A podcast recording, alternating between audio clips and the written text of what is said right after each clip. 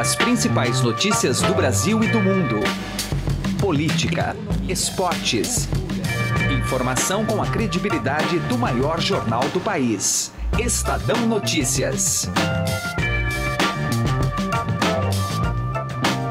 Olá, eu sou Emanuel Bonfim e está começando a partir de agora mais uma edição do Estadão Notícias, nosso podcast com análises, entrevistas e informações sobre os temas mais importantes do momento no Brasil e no mundo. O ex-presidente Lula teve sua pena reduzida em julgamento de recurso ontem no STJ, no Superior Tribunal de Justiça. A condenação foi mantida pelos quatro ministros votantes, mas a pena caiu para oito anos e dez meses de prisão.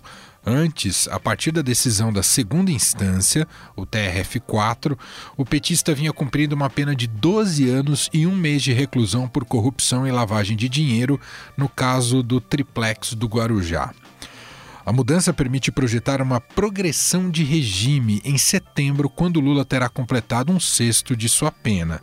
Isso significaria deixar a cadeia e ir para o semiaberto ficaria pendente, no entanto, se a justiça vai condená-lo na segunda instância pelo caso do sítio de Atibaia e se o Supremo vai manter o entendimento sobre a prisão após condenação justamente neste grau de jurisdição, a segunda instância. Episódio de hoje aqui do programa discute o futuro jurídico de Lula numa conversa com o professor de Direito da FAAP, Luiz Fernando Amaral.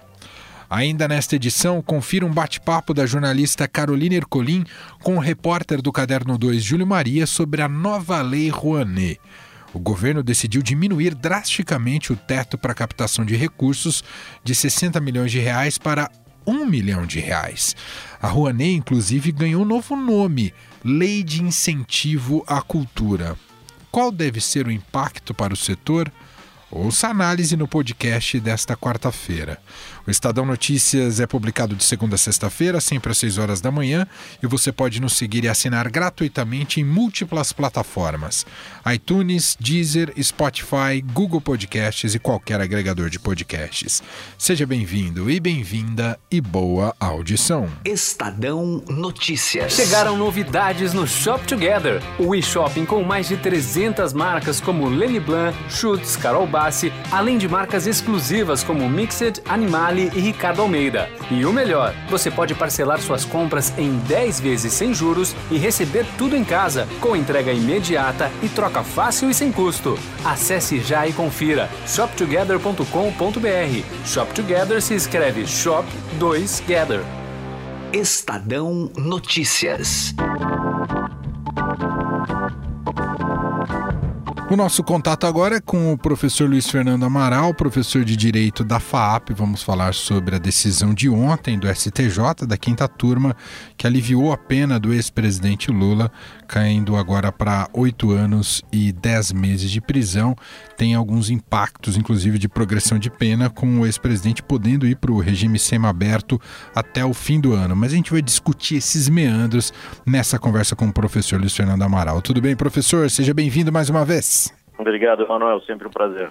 Bom, primeiro colher um pouco da sua avaliação sobre as, os votos dos quatro ministros. Todos convergiram para a mesma decisão. Né? Como é que o senhor avaliou, hein, professor? É, eu, eu, recebi com alguma normalidade, viu, Emanuel? Eu penso que essa questão da dosimetria, especialmente, é uma questão é, bastante delicada que comporta uma série de, de interpretações, sem dúvida nenhuma, a fixação da pena, eh, os critérios que o direito penal brasileiro estipula para isso, eh, abre margem para uma série de entendimentos que muitas vezes divergem. Basta ver que o próprio entendimento de Sérgio Moro, né, quando apreciado pelo TRF4, também foi alterado, foi majorado, e agora é reduzida a pena em si. Então não me parece que isso gere qualquer tipo de, de polêmica, embora aqueles que não estão mais é, ou não estão tão próximos né, do, do, Poder Judiciário acabem achando que isso já tem alguma coisa errada envolvida nesse processo. Não me parece ser o caso. Até porque existia uma série de, de alegações por parte da defesa, inclusive relativa à nulidade, à eventual é, parcialidade, né, tanto do, do juiz como do Ministério Público, é, me parece que isso foi absolutamente enfrentado e afastado. assim como aquela questão de é, levar a causa à justiça eleitoral, também não me parece que seria o caso, nesse caso concreto especificamente, e que nós tivemos aí um enfrentamento de questões, ao contrário do que muitos dizem, ah, isso foi uma possível vitória para o ex-presidente. Não, isso foi um recurso apreciado pelo Superior Tribunal de Justiça, que enfrentou uma série de elementos e que concluiu pela existência né, dos fatos típicos dos crimes assim praticados, por uma fixação um pouco menor do que aquela que havia sido feita tanto na primeira instância como no TRF. Agora, então, professor, abordando a questão da progressão da pena do ex-presidente Lula, é, ele cumprindo, tecnicamente, quando ele cumpre um sexto da pena, ele já pode requerer a mudança para o semiaberto? É isso que a lei é, possibilita ao preso, professor? É, tecnicamente, sim, né, a própria lei de execução penal.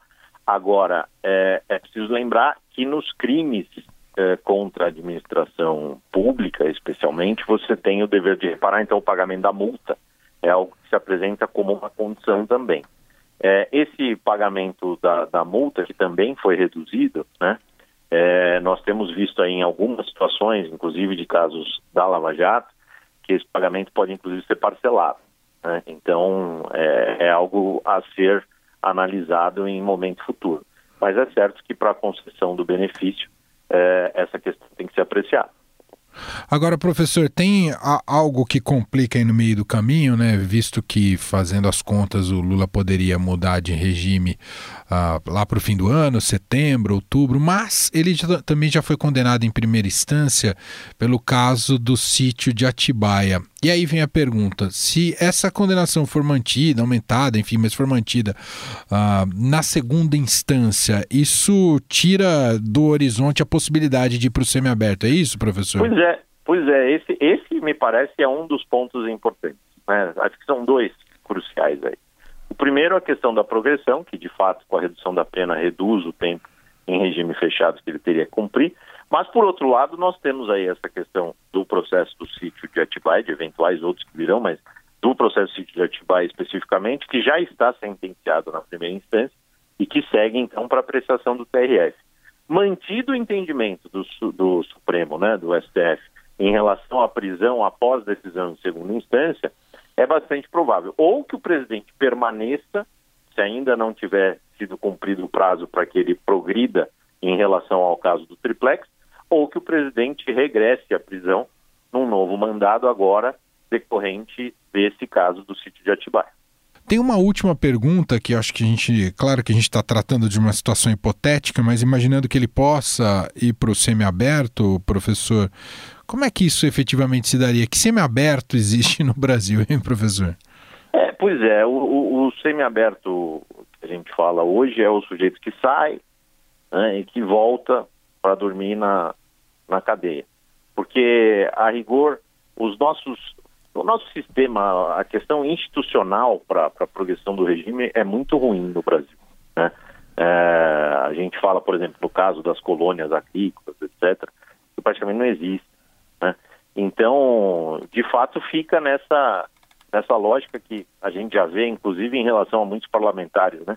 que saem, cumprem lá o papel, muitas vezes até na, no, no próprio legislativo, e voltam para dormir na cadeia. Seria basicamente essa lógica. Talvez né, até se possa, eventualmente, a depender das condições pessoais do ex-presidente, etc., pedir uma, uma prisão domiciliar. Mas não me parece o caso, até porque não tenho notícia de que ele esteja é, com a saúde prejudicada coisa do gênero. A ver aí como vai ser esse cumprimento. A rigor seria nessa linha. Até porque, né, professor, atualmente ele está numa sala, numa sala de Estado maior, então nem numa cadeia convencional ele está preso, né, professor? Exatamente, exatamente. Ele já, já se encontra numa situação diversa da maior parte da população carcerária. Muito bem, Luiz Fernando Amaral, professor de Direito da FAP, gentilmente mais uma vez atendendo a nossa reportagem. Obrigado pelos esclarecimentos, um abraço, professor. Eu que agradeço, um abraço, Emanuel. Estadão Notícias. Cultura. Quais serão os impactos da nova Lei Rouanet para o setor cultural? O destaque chega agora com Carolina Ercolim. Vamos falar aqui sobre a Lei de Incentivo à Cultura, o novo nome da Lei Rouanet. a partir desta quarta-feira, a lei criada em 91, que autoriza produtores culturais a buscarem investimento privado para financiar iniciativas culturais, troca não só de nome, tem muitas regras novas por aí, e a principal delas é a queda do valor máximo por projeto inscrito, dos atuais 60 milhões para 1 milhão de reais. Para conversar sobre isso, temos aqui ele, Júlio Maria, repórter do Caderno 2 aqui do Estadão. Tudo bem, Júlio? Obrigada por estar aqui. Olá, Carol, tudo bem? Como vai? Tudo certo. Como vamos? Bom, a gente já começa a observar, é, especialmente nas redes sociais, manifestações né, de, de artistas, de cantores, sobre essa mudança da Lei Rouanet, que não é novidade, né? A gente já ouviu o, o então candidato Bolsonaro fazer diversas críticas a ela. Queria saber como é que, se dá para a gente fazer uma previsão, como é que o, o mercado cultural pode se adaptar a essas novas regras que estão sendo faladas? Carol, eu acho o seguinte, é, o que a gente está vendo até agora é uma, uma certa politização né, da reforma da Lei Rouanet. Eu não vejo muito o pensamento no beneficiado maior, que seria a população. Né? Quem usa mais a Lei Rouanet não é o artista. Quem tem que estar no centro da discussão é o, a, a, audiência, a plateia. Né? E, bom, vamos lá. Vamos à, à principal mudança. A redução né, do teto de 60 milhões por projeto para 1 milhão quer dizer, cada projeto que você apresenta hoje, se você for um produtor, você só tem direito a captar até um milhão de reais né, com uma empresa para para, enfim, erguer um projeto que você tem. Aliás, é, só para contextualizar, um milhão claro. é, para fazer um, um, um, grande espetáculo, promover alguma coisa, é um dinheiro significativo ou não? Um milhão parece muito, né? É, mas não é. Para fazer, por exemplo, você fazer um, um projeto é, andar pelo Brasil, circular, e esse tem que ser o objetivo do projeto. Porque aí sim a gente vai atender aquela demanda. A Lei Rouanet foi criada para isso, né? Para levar a cultura para lugares onde ela não está. Não foi criada para fazer espetáculos grandiosos. E aí eu concordo com uma parte da argumentação do governo de hoje, né? É, não não para concentrar dinheiro nos mesmos produtores, não para concentrar dinheiro numa região do Brasil, mas para fazer esses espetáculos chegarem a lugares onde eles não chegam. Agora, como é que você vai fazer esses espetáculos chegarem se você limitar a circulação, né? se você limitar a um milhão? Então, a gente já vai ter projetos menores. Né? Então, acho que isso já limita um pouco o que a gente tinha. Me parece que está sendo muito mais uma ideologização, né? uma reforma que leva em consideração esses artistas que ficam mamando nas tetas do governo, tem que parar de. não vai mais ganhar Lei Rouanet. Aí você vai. O que, que, você pensa quando você fala isso? Chico Buarque, né? as vitrines maiores, né? Gilberto Gil, Caetano Veloso. Mas você sabe que eu liguei, Carol, para esses uh, produtores desses artistas, o Chico nunca usou a Lei Rouanet. Caetano Veloso usou uma vez a Lei Rouanet num projeto para o qual ele foi contratado, né? E nunca recebeu. Inclusive está processando hoje o produtor lá da Bahia, Maurício Pessoa, que contratou Caetano Veloso para usar a Lei Rouanet. Gilberto Gil já usou mais Lei Rouanet. Agora, Júlio, levando em contexto a envergadura de projetos né, culturais, quem deve ser mais afetado com essas mudanças na nova lei? O meio mais afetado são os musicais. Né? A gente tem o Fantasma da Ópera aí, ao custo de 26 milhões. É claro que isso foge completamente do normal, da média né, proposta pela Lei Rouanet, uh, mas o musical é um meio mais caro, né, uma indústria, a primeira indústria, eu diria que é a única indústria erguida num país por meio de uma lei uh, de incentivo federal. Eu acho que em nenhum outro lugar existe um meio cultural que apareceu apenas graças a uma lei. Então, a Lei Rouanet deu origem ao mercado de musicais no Brasil e esse mercado deve agora sofrer drasticamente uma queda. E tem gente já dizendo e ele vai acabar, Carol. O ministro, nesse vídeo, ele relembrou que 20, de 20% a 40% dos ingressos precisarão ser gratuitos. Antes eram só 10%. Colocando no contexto que você mencionou que um, um milhão não é tanto dinheiro assim, dependendo da produção, do perfil de produção que, que esse produtor está é. se dispondo a fazer, quase metade dos ingressos serem é, distribuídos gratuitamente também encarece ainda mais essa produção. Também encarece, é, encarece ainda mais a produção mas não deixa também é. de ser um, um, um, argumento válido no sentido de que, ah, já que é para democratizar a cultura, que, que tenham mais também ingressos para essas pessoas. Também acho. Acho que aí tem que lidar com essa realidade. Esse valor certamente vai ser compensado na hora de propor o projeto. O projeto que custava uh, ah, 500 mil vai para 600 mil, vai ter muita gente beirando um milhão.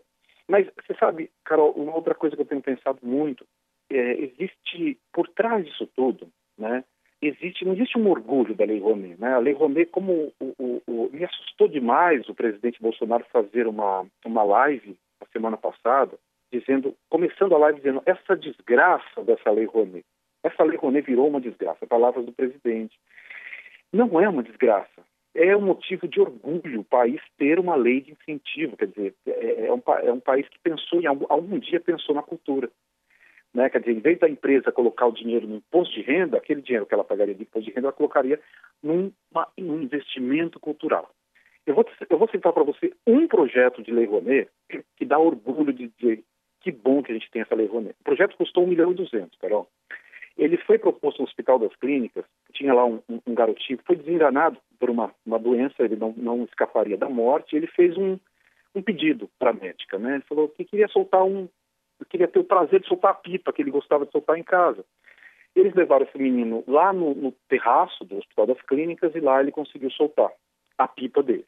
Passou dois meses, esse menino realmente veio, é, morreu, e sensibilizados com essa história, uma psicóloga do Hospital das Clínicas, ela é também produtora, acionou os músicos que ela conhece, o principal deles é o Yamandu. Estou contando em primeira mão essa história para vocês, que eu vou fazer matéria disso aí para o Estado. Opa!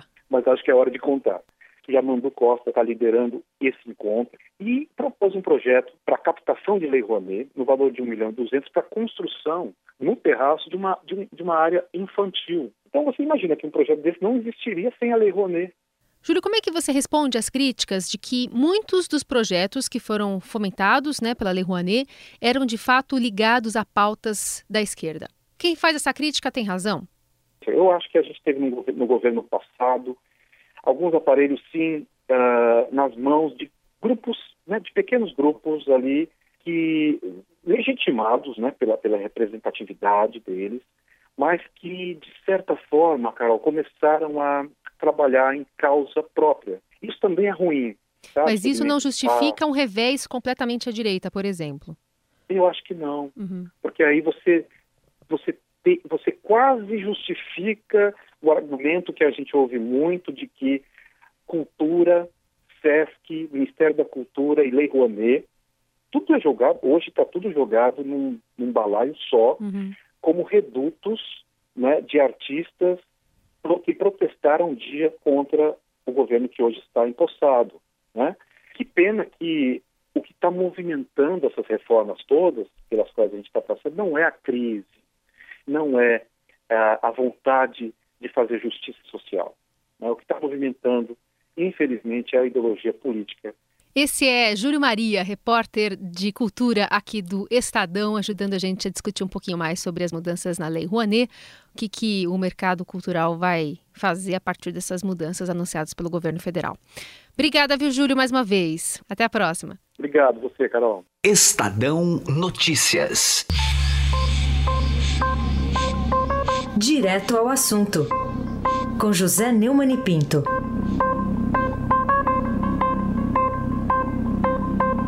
É absolutamente ridículo esse episódio entre Olavo de Carvalho e o general Hamilton Mourão, vice-presidente da República. O Olavo de Carvalho pode até se pretender um budisman do presidente e seu defensor e pode usar tranquilamente os seus é, veículos, as, os seus posts de rede social para manifestar suas opiniões. O que é inadequado é o Carlos Bolsonaro, teoricamente, né, pelo menos, é o que se sabe, ter os, é, compartilhado um vídeo é, de Olavo no, na rede social de seu pai, o que o obrigou, inclusive, a intervir e a cancelar o vídeo.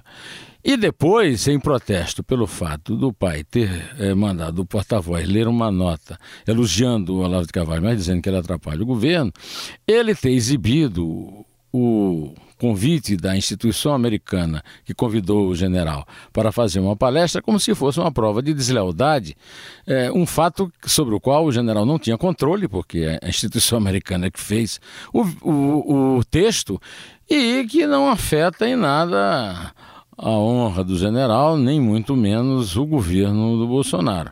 O Bolsonaro é um presidente legítimo e o Hamilton Mourão é o vice dele que assume em seu impedimento. um caso de morte, doença, qualquer tipo de ausência, inclusive por impeachment. Não há nenhuma perspectiva de impeachment no ar. O que há no ar é uma tentativa de criar uma crise num episódio menor na hora em que a, o Brasil eh, se envolve numa disputa muito mais importante pela reforma da Previdência e se apronta para disputar outra mais importante ainda, que é a votação do pacote anticrime eh, do ministro da Justiça Sérgio Moro, eh, que também precisa do apoio, da concentração do presidente, dos generais, do filho Carlos, seja mais de quem for. Esse episódio mostra que, infelizmente, os três filhos políticos do presidente não têm uma cultura democrática muito sólida e não sabem conviver com o desacordo. O vice não tem nenhuma obrigação é, de lealdade com o presidente, até em outras constituições era possível o vice ser eleito na chapa adversária. Hoje não é mais.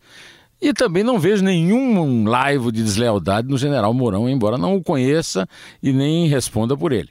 José Neumann e Pinto, direto ao assunto. Estadão Notícias. Alguma vez você já parou e pensou o que 1% pode fazer a mais pela sua previdência? Pode parecer muito pouco, mas faz a conta aí. Em alguns anos, essa diferença pode render uma viagem, uma casa ou até mesmo mais tranquilidade na sua aposentadoria. Agora, não vai descobrir isso só lá na frente, não, né? Compare agora aonde rende mais. E eu garanto para você que a XP é uma ótima opção para sua previdência. Acesse xpi.com.br e traga a sua previdência para XP. XP Investimentos, mudando para sempre o seu jeito de investir.